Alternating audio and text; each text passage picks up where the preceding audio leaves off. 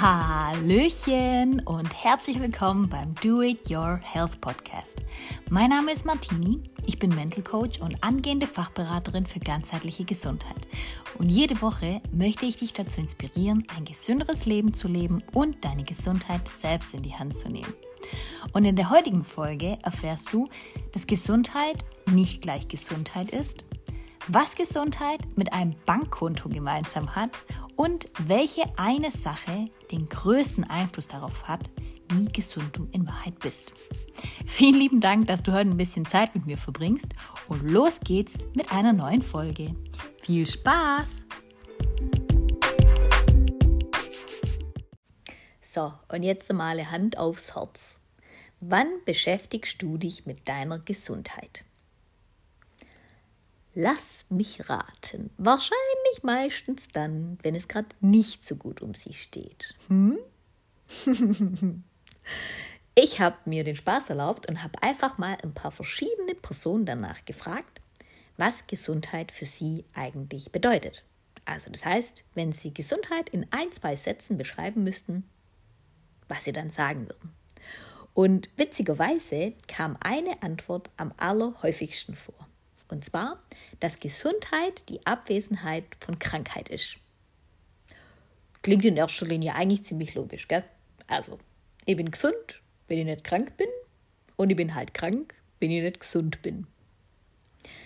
Und warum ich mit genau diesem Thema in diese Folge einsteigen möchte, ist einfach die Tatsache, dass ich in den letzten Jahren, als ich mich ultra intensiv mit dem Thema Gesundheit und natürlich aber auch mit meiner eigenen Gesundheit in erster Linie gell, äh, beschäftigt habe, dass einfach für mich die wichtigste Erkenntnis war, dass die Basis dafür, wie gesund du wirklich bist, für dich überhaupt erstmal die, die Tatsache ist, dass du für dich definierst, was Gesundheit für dich eigentlich ist. Und dann, dass du dich einfach mal fragst, wie überzeugt du davon bist, dass du eigentlich selbst einen Einfluss auf deine Gesundheit hast.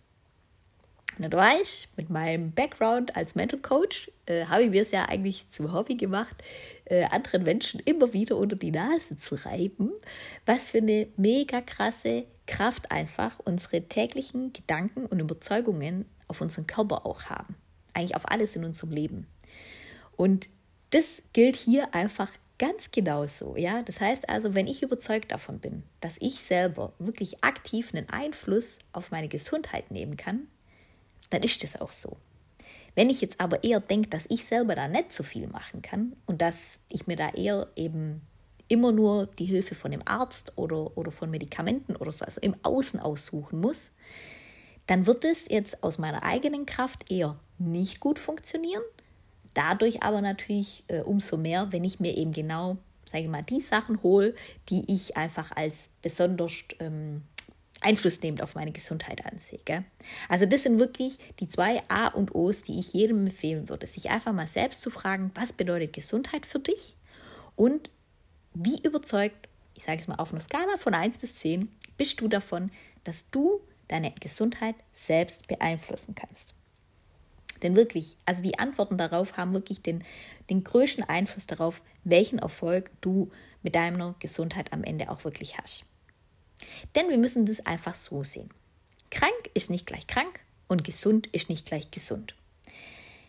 Das empfindet jeder Mensch anders und es geht in erster Linie eigentlich immer um das dahinterliegende persönliche Wohlbefinden. Gell? Denn vielleicht kennst du die Situation, dass du vielleicht mal ähm, bei einem Arzt warst und er dir ein ärztliches Attest erstellt hast, hat, obwohl du dich eigentlich pudelwohl gefühlt hast. Oder andersrum, dass du mit einem bestimmten Symptom zum Arzt gegangen bist und wirklich überzeugt davon warst, dass da was sein muss, dass dir was fehlt.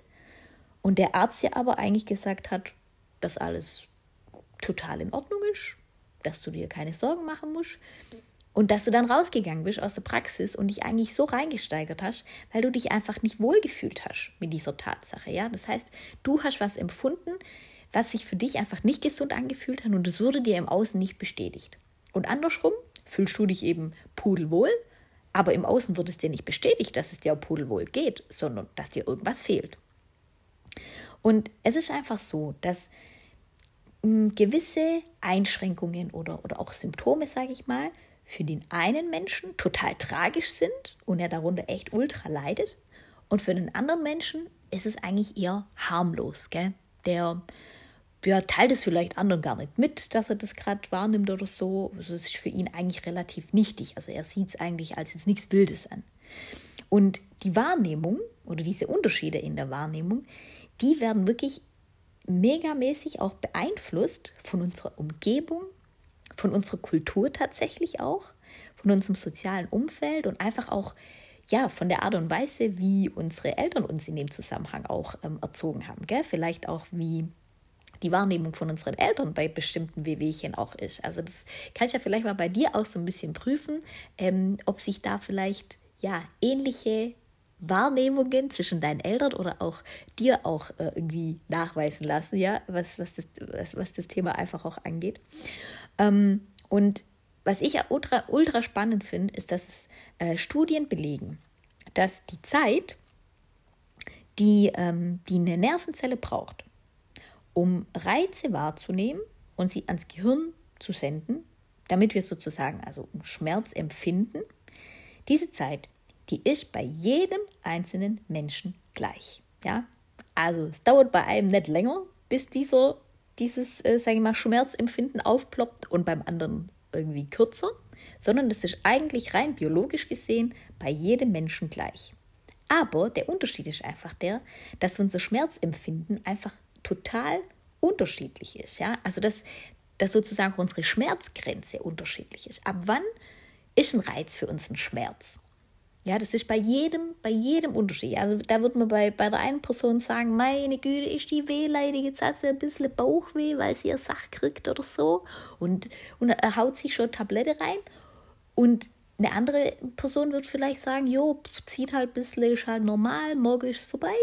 Also man weiß es halt nicht, gell? Das ist von Person zu Person ist das einfach total unterschiedlich und es ist auch total unterschiedlich, inwiefern wir das einfach nach außen zeigen. Ja, das, du weißt nie, ob ein Mensch dir jetzt gerade sagt, dass er irgendwo einen Schmerz hat oder, ähm, oder ob er das auch für sich behält.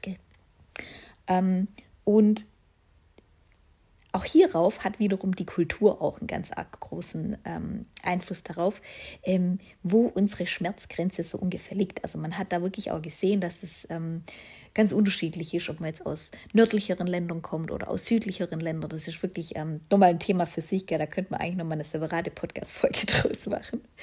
Aber da sieht man mal wieder, man kann nicht alle Menschen über einen Kamm scheren. Es ist wirklich immer die persönliche Wahrnehmung und es geht immer ums persönliche Wohlbefinden. Ähm, ja, was natürlich dann am Ende den Haupteinfluss hat, ob jemand sagt, ich fühle mich gesund oder ich fühle mich krank. Okay?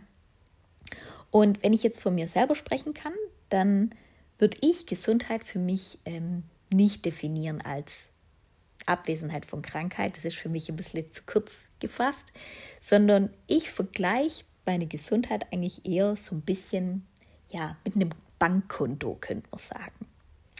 Und zwar ähm, stelle ich mir das bildlich eigentlich immer so vor, dass immer dann, wenn ich mich gesundheitsfördernd verhalte, also das heißt, wenn ich irgendwas tue, das meine Gesundheit stärkt. Dass ich dann eigentlich so auf mein Gesundheitsbankkonto einzahle. Und wenn ich mich jetzt aber eher so verhalte, dass es vielleicht nicht ganz so gut ist für meine Gesundheit, also beispielsweise wenn ich Alkohol trinke, äh, müssen wir glaube ich alle darüber reden, dass es nicht unbedingt gesundheitsfördernd ist, dann zieht es mir quasi was wieder von diesem Guthaben ab. Gell? Da hebe ich quasi wieder was ab davon. Und in meinem Kopf ist es einfach so, dass solange ich mit meinem Gesundheitsbankkonto immer im Haben bin, dann kann mein Körper eigentlich viel, viel eher davon zehren, wenn ich mich mal nicht ganz so gesundheitsfördernd verhalte und ich rutsche im Prinzip einfach nicht so schnell komplett in den Minus. Denn für mich bedeutet das, wenn man ins Minus rutscht, dann rutscht man eigentlich so Richtung Krankheit. Aber je mehr ich mich im Plus befinde, desto eher bin ich eben auch ziemlich schnell auch wieder auf den Beinen. Also vielleicht hast du das bei dir auch selber schon erlebt, ja, dass wenn du zum Beispiel sehr, ein sehr, sehr gutes ähm, Guthaben gerade auf deinem Bankkonto hast und ähm, du vielleicht ein paar äh, ja, Erkältungsviren dir irgendwo aufschnappst oder so, dass es dann zum Beispiel sein kann, dass du einfach nach einer kurzen Zeit, also sag mal nach ein, zwei Tagen, äh, relativ schnell wieder fit bist.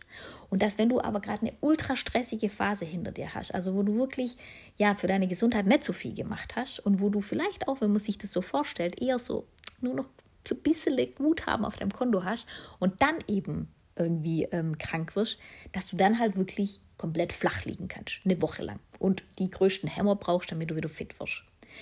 Und das ist eben einfach so meine Erfahrung, die, mich, die ich für mich gemacht habe. Ja?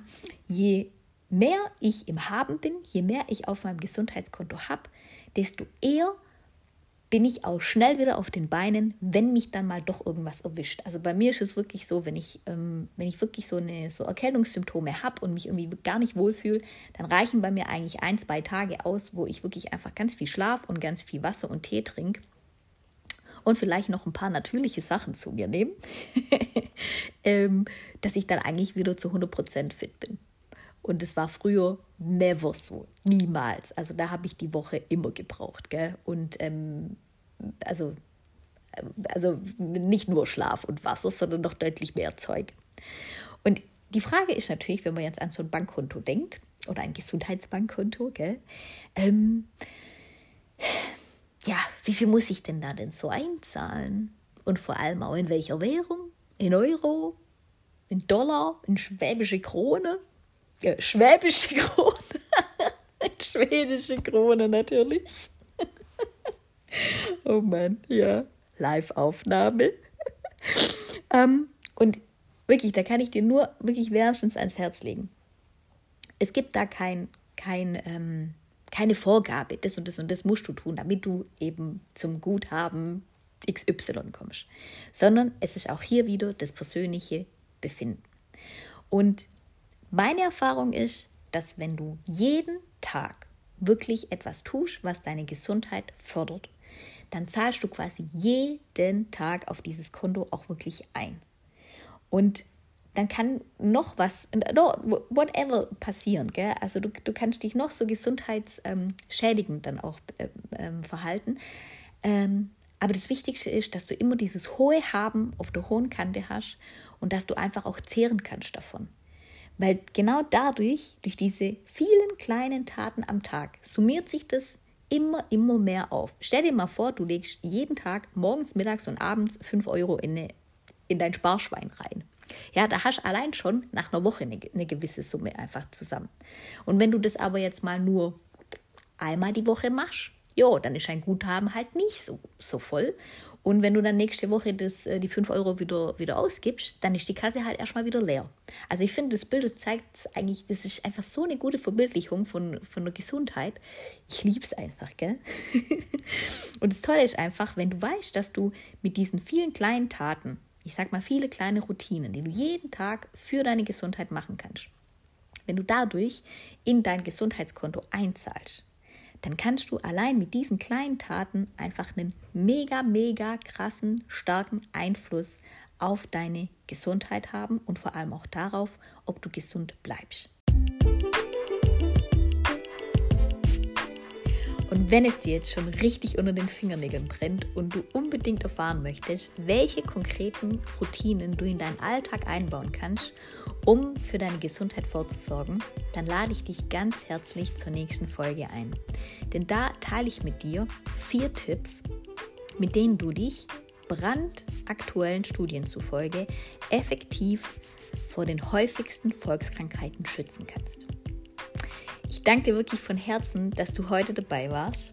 Und wenn du Lust hast, dann kannst du einfach auf meinem Instagram-Account at ohmymind unter dem Post zur heutigen Folge dein Feedback zur Folge, deine Fragen und auch super gerne Themenwünsche für den Podcast teilen und mir einfach alles dalassen, was du gerne dalassen möchtest. Ich freue mich einfach über alles, was von euch kommt und wünsche euch noch eine super coole Zeit bis zum nächsten Mal. Tschüssi!